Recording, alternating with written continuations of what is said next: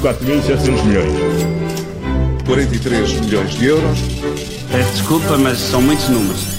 13 minutos para as 10, Paulo Ferreira, na moeda de troca de hoje, vamos falar de taxas de juros dos empréstimos. É, vamos falar dos juros que os bancos em Portugal estão a cobrar por novos empréstimos, sobretudo no crédito à habitação. E é um tema que interessa a muita gente, porque o crédito hipotecário tem um peso enorme em Portugal. Cerca de 70% dos portugueses são donos da casa onde vivem. Uh, bom, pelo menos uh, pagam, uh, pagam moram exatamente. lá, é deles, mas pagam ao banco, porque metade, metade desses são mais ou menos donos da casa, lá está, porque pagam por ela todos os meses ao banco no crédito hipotecário. Mas vamos então falar dos juros. Isso interessa-me. São boas ou más notícias, Paulo? Olha, como toda a economia, por um lado são boas, mas por outro.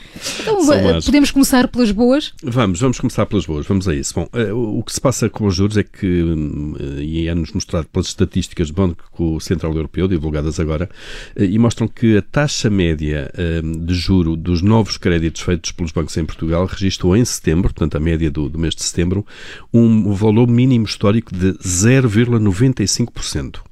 Uh, ora bem, 0,95% é a primeira vez que a taxa média de juro de empréstimo está abaixo de 1%. Primeira vez desde sempre. E só para termos uma ideia, há 10 anos, portanto no início da década, a taxa comparável a, a esta era de 7,4%. Bem, impressionante. Estamos a falar aqui de valores altamente Impre impressionantes. A, a diferença, e, não é? E como é que chegamos aqui, Paulo? Olha, chegamos aqui uh, uh, por, duas, por duas razões. Primeiro, as taxas de referência são negativas. Uh, por, por regra, os empréstimos dos bancos são indexados ligados às taxas Euribor, que é a média dos empréstimos feitos pelos bancos no, no, no BCE. As, as, taxas de 3 meses, 6 meses, 12 meses. E essas taxas agora estão negativas, porque desde que Mário Draghi no BCE pôs a bolsa a funcionar, os juros foram descendo por aí abaixo e já há pessoas a pagar para, que, para emprestar o dinheiro a alguém. Basicamente, juros negativos é isso. E nós, há muitas das pessoas que estão a ter uma redução na prestação do banco, que pagam ao banco precisamente porque os juros da Euribor está, está negativa. Portanto, isso é a principal, a principal causa para isto. Eh, e depois os spreads, isto é, aquela taxa diferencial que os bancos aplicam sobre a Euribor, porque por regras de empréstimo são Euribor mais o spread, spread. Uhum. Este, este, este, X, também estão, têm estado a cair e estão agora no intervalo entre 1 eh, e 1,25%. Ora bem, se nós pegarmos neste spread e lhes somarmos, ou neste caso subtraímos, porque são negativas, as taxas de Euribor, chegamos então uh, às taxas, à taxa baixíssima, historicamente baixa, de 0,95% uh, nos, uh, nos, nos empréstimos em termos médios.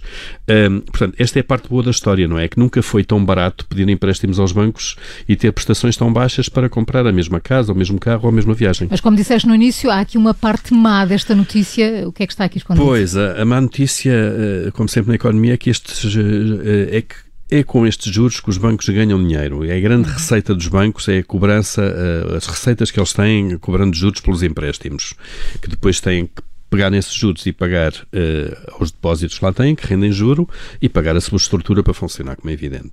Ora bem, se o dinheiro dos bancos não vem daqui, como vem cada vez menos, de onde é que há de vir? De comissões bancárias e daí depois nós regularmente temos falado aqui também do aumento das comissões por serviços e por aí fora. Portanto, se nós não pagamos de uma maneira, pagamos de outra, outra. não é? Não pagamos em taxa de juros, pagamos eh, cada vez que fazemos eh, um depósito ou um levantamento ao balcão, pedimos um livro de cheques, pedimos uma transferência e por aí fora. Eh, e depois, outro problema é que isto tem a ver com a solidez dos bancos. Bancos sem dinheiro descapitalizados são bancos que não são sólidos e nós percebemos em Portugal, para lá dos casos de polícia que conhecemos, que os bancos uh, tiveram problemas de solidez na última década.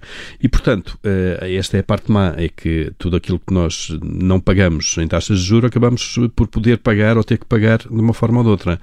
O que se espera, sobretudo, é que os bancos, sobretudo a gestão dos bancos, aprendam com os erros do passado, da última década, que evitem políticas comerciais demasiado agressivas uh, para concorrer uns com os outros para captar clientes e que não nos coloquem a pagar depois como contribuintes aquilo que não pagamos como clientes bancários. Paulo Ferreira, com a moeda de troca, a não perder nova edição amanhã, aqui na Rádio Observador, aconteça o que acontecer. 4.700 milhões. 43 milhões de euros.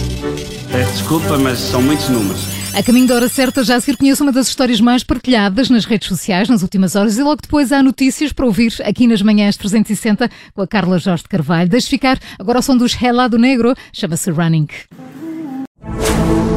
Rádio Observador. Ouça este e outros conteúdos em observador.pt/barra rádio e subscreva os nossos podcasts.